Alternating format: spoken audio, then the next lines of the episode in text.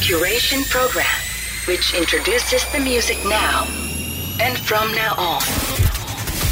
7 8 Music Crate Music Crate. on Bay FM 7 8この時間は音楽業界で活躍するさまざまな方に業界の裏話をお聞きしていきます。先週に引き続き音楽専門のデータ分析デジタルプロモーションマーケティングを行う株式会社アルネの松島幸さんにご出演いただきます。今週も松島さんよろしくお願いいたします。よろしくお願いします。松島さんあの先週もあの非常に盛り上がりまして、普段から松島さんにいろいろビアチームええ。の相談に乗ってもらってるんですけども、ちょっと相談以外のところもいろいろと質問をしていきたいなと思ってます。えっと松島さんまずはですね最近やっぱりアーティストはあのちょっとメディア戦略時代から SNS 戦略時代といいますかやっぱり全員こう SNS やってると思うんですよね。どのアーティスト。ね。一切、え。一切やってませんっていうアーティストとかはもうさすがにいないと思うんですけどそういうやっぱアーティストは自身であのプロモーションできる時代においてそれこそ僕らみたいなレコード会社の A&R があのいる存在意義といいますか役割みたいなことを松島さん的にどう考えてるかっていうのがちょっと気になってます。のであ。ちょっとぜひ質問させてください。もう厳しく厳しく言ってください。いやいやいやいや、けど、その肩書きっていうんですかね、うんそのえー、と A&R なのか、はい。いまあ、いろんな肩書き名があると思うんですけど、結局、アーティスト本人と寄り添って、うん。いい曲を作って、いいものを出していくっていうお仕事をする人は、絶対なくならないわけじゃないですか。ああそうですね。び方が何になるかはさておき。はいはいはいはいはいはいで僕もいろんな DIY のアーティストさんと相談お話ししたりすることが多いんですけど、はいはい。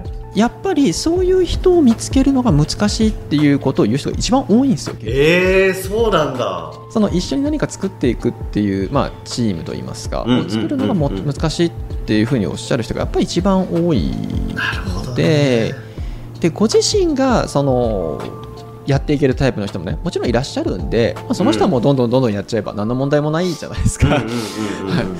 だけど、まあ、やっぱりその火種を大きくしていくとかアーティストで寄り添いながらどんどんどんどん形を大きくしていくっていう中ではやっぱり誰か寄り添って一緒にお仕事していくって絶対必要だと思うので、そういう方の需要はむしろすごく大事と言いますか需要は高いんじゃないかなと僕は思うんですけどね。へえなるほど、はい。ありがとうございます。そう DIY の人とか,、ねはい。メジャーレーベルの意義とか価値とかという話と近いんですけど、そうですね絶対なくならないと思うんですよね結局。なんかちょっと嬉しいです。いやもういらないでしょって言われたらどうしようかなといやでもありがありがとうございます。でも松島さんその上でその上でも、はい。やっぱりこういう A&R は本当に優秀だなとかこういうのはダメだなっていうのはやっぱあると思うんですよ。その中でも。で松島さんが思うポイントあります。こういうところにあのちゃんと気が利いてるといいなっていうのをちょっと勉強したいんで今日は。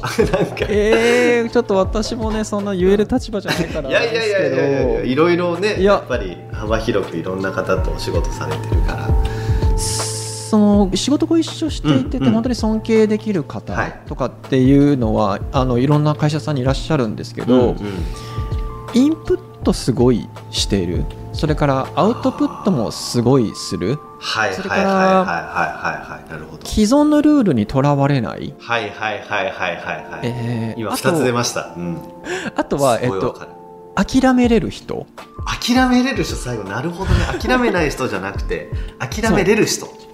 諦めれる人がやっぱすごいなって僕思うんですよね。つまりアーティストといいうん。良い作品を作って、うん。えー、とできることをちゃんと全部やって、うん。それでもうまくいかないことってやっぱあるじゃないですか。ある。あるんですよ。でこれ諦めるしかないんですけど、うん。諦めれる人っていうのはちゃんとその前段階のいいものを作って、うんうん、うん、全部できることをやったっていう人しか諦めれないんですよねやっぱり。何かやりだできてないことがあるからなんか諦めれないままずるずるいっちゃうんですけど、うんうんうんちゃんといいものを作っていいことをされてる方って割とスパッとこう諦めて次に向かっていったりとかされるので本当すごいなって尊敬するんですよね僕。でも確かにその、言い訳ができないぐらい多分アーティストにとってもそうだしあのスタッフにとってもやりきった時ってありますよね多分あそうなんですよそうなんですよそこをやり本当はやりきってもうこれ以上はないなって思ってるんだけどそこにでも気づけるか気づけないかっていうのはありますよね。いや本当にそうだと思うんですよね。で刻一刻と変わっちゃうからたまたまそのタイミングが合わなかったっていうだけのことって本当多いじゃないですか。わかるそれもわかる、うん、今日俺わかるしか言ってないけど、本当にわかります。はい。ねだからそれってまあどうしようもないものだったりとかねしますしね。うん。だからうんなんかそれこそあの、はい。チェーンソーマンとかの,、はい。あの編集のリンさんとかがインタビューとかでもよく言ってるんですけどあのもうはい。本当に運でしかないっていう。あの そうですよね。いもうやそうだと思う。うん。売れるか売れないかはもう本当に運であると。で、うん。なんか松島さんが言うようにそのやっぱ角度。あとはいえなんかじゃあ、ね。運だったらねあの僕らの存在意義はなくなっちゃうんであれなんですけどでも結局はやっぱりアーティストのポテンシャルとね才能において売れたらもうアーティストがすごいだけだしでそこにたまたま近くにある 僕らがあのいてっていう部分はあると思うんですけどでも最初におっしゃってた、はすごい DIY のアーティストでそういうちょっと周りのスタッフにね出会えてないとかきっかけがない方ってすごく多いと思うんですけどなんか僕思うんですけどなんかそういうちゃんとフラットに出会えるようなものがああったらいいなとはいつも思ってて。でそれこそあの前に出ていただいたあのソニーのあの広瀬さんがあはいはい。A&R とアーティストのマッチングなんかアプリみたいなのがあってもおっしゃってましたね。うん。面白いんじゃないかっていうのは、うん。それに関しては松島さんどう思われますか？いやいや面白いじゃないですか。なかなかその DIY アーティスト側からするとやっぱりない。そういうもんなかなかね。でもアー,、ね。アーティスト以上に僕らレーベルもずっと探してるわけじゃないですかいいアーティストいないかなどうなのかな。ってでもアーティストもやっぱり探してるってことですよね。いやそうですよね。うんそうだと思いますけどね。確かに、うん。そこの出会えるか出会えないのかもちょっと運もありますしね。そうですね。そうですね。あとはなんかそのレーベル側の人はその長いスパンを見てこういう活動をしていくみたいなことが思い描きやすいですけどうん。あの当のアーティスト本人といいますか？DIY のアーティストさん本人って、うん。まあ本当に今楽しいからやってる。人が多いと思いますし、そういう未来の選択肢としてこういう選択肢もあるよっていうことを伝えてくれる大人の人も周りにやっぱり意外といなかったりとかすると思いますし、なるほどね、うん。確かに。ね、単純に楽しくてやってる人ばっかりですもんね。めっちゃいいことだと思うんですけど。ね。なんか昔のその根性論みたいなもう諦めないみたいなのって、やっぱりちょっと今の時代においては不利な気はしますよね。いやそうですよね。楽しい間だけやればいいわけですし、なんか楽楽しいからやってるっていう方が、あのやっぱりクリエイティブの幅がすごい広いし、そう要は諦めないっていうことを目標にしちゃうと多分もう売れることしか考えられなくなるっていうか。そう。そうそうそうどんどん首が締まっていっちゃう。うん。そうなんですよ。確かに確かにそのバランスですよね。ね。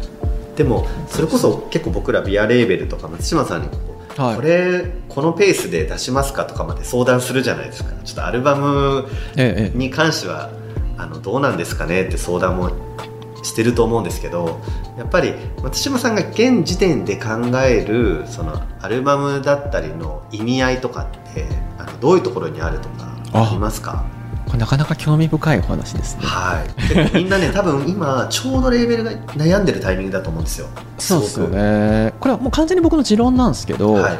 あのーやっぱサブスク時代なのでシングル強いよねってのあるんですけど、うんうん絶対にアルバム出した方がいいと思うんですよ。お。なる そのそれはどういった出さなくててもいいけど未来先々の中でアルバムをスケジューリングするべきだと思うんですよね。はやっぱり形は分かんないです。30分のアルバムかもしれないし、うん。60分のアルバムかもしれないし、なんだったら今だったら2時間のアルバムを作れるわけですデジタルだけ。あねできますね。そう。だけどなんかその一つの活動のある種その一つのどこかピリオドとしてうん。アルバムを作るっていう点を置いてそこに向かってプロダクトを作っていくっていうのは僕やっぱり大切だなって思うんですよね。なんか。確かに、うん、そう。だからまあそこからね CD 作るとかレコード作るとかまあそういうのがあの自由にやればいいと思うんですけど、何かやっぱまとまったものできっちり聴いてもらってそのアルバムのストーリーテリングをするっていうのはやっぱりすごく価値あることだと思いますし、そこに揮発のものがたくさん入っててもいいし、うん。まあ、全然ね新しいのがたくさん入ってるうんのどちらでもいいと思うんですけど、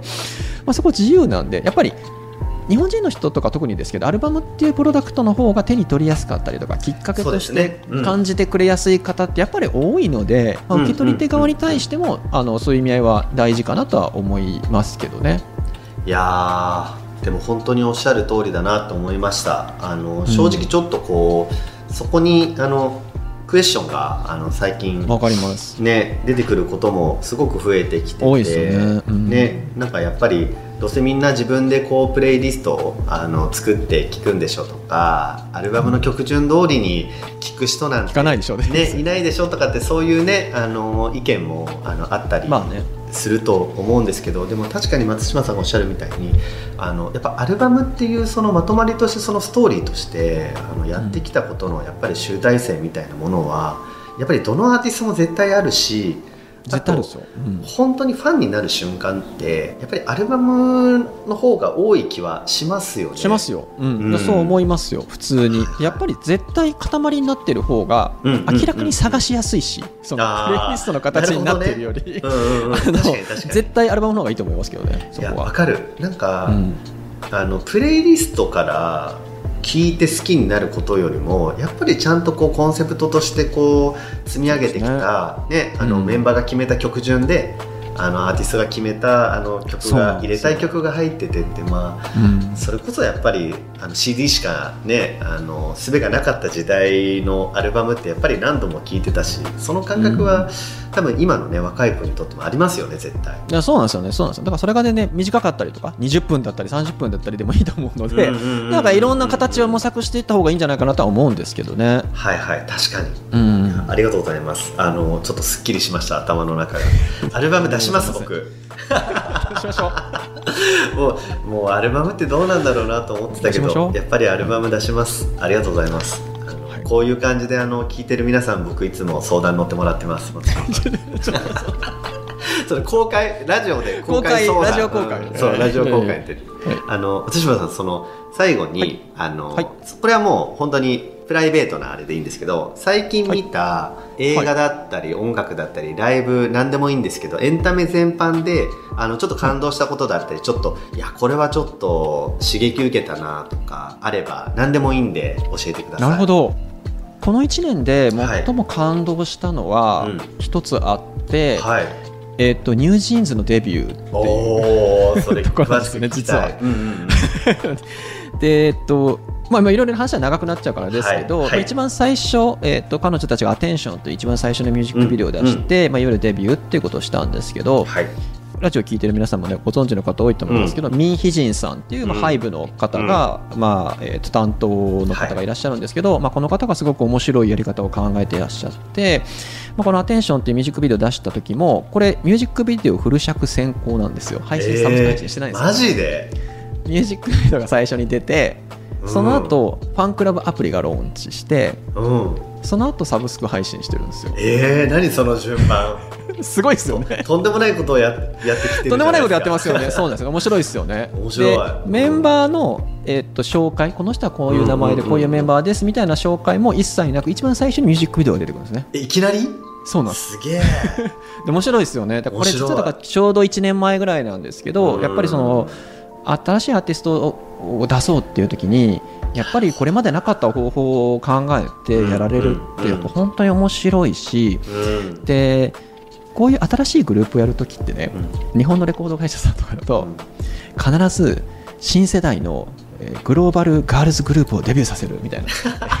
感じのところから始まって。うん、始まる。でそういう歌い文句でいろんなメディアに出ていくんですけど。すいません松島さん。あの始まりますそれで。あそうですよね。でこれねニュージーンズってそれが一切なかったんですよ。へこういう文言一言もないんですよ。えマジっですか？世界を目指すとか世界デビューとかっていう言葉も一言もないんですよ。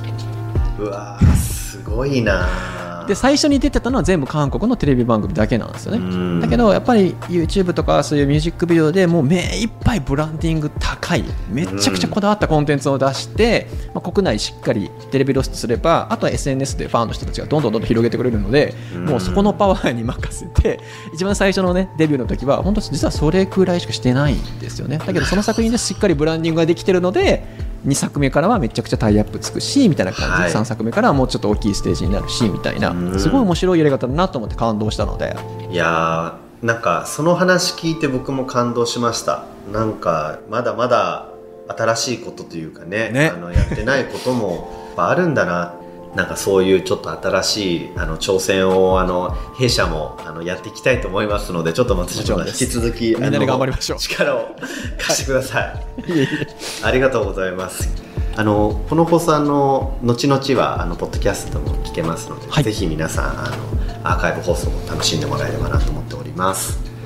ではあの最後に松島さん今週もぜひあの3曲の曲紹介もよろしくお願いいたします。はいでは1曲目はときめきレコーズ featuring 光で Sweet Escape JaFunk Remix。2曲目はヨールというアーティストの Passion という曲です。これ福岡のアーティストですね。えはい。3曲目はサチホというアーティストの銀座という曲です。これはローファイヒップホップの曲ですね、えー東京で活躍されているトラックメーカーの方です。ーはい。松島さん2週にわたってご出演いただきありがとうございました。とんでもありませんありがとうございました本日の対談のお相手は株式会社アルネの松島幸さんでした。ありがとうございました。7 8 Music Crate.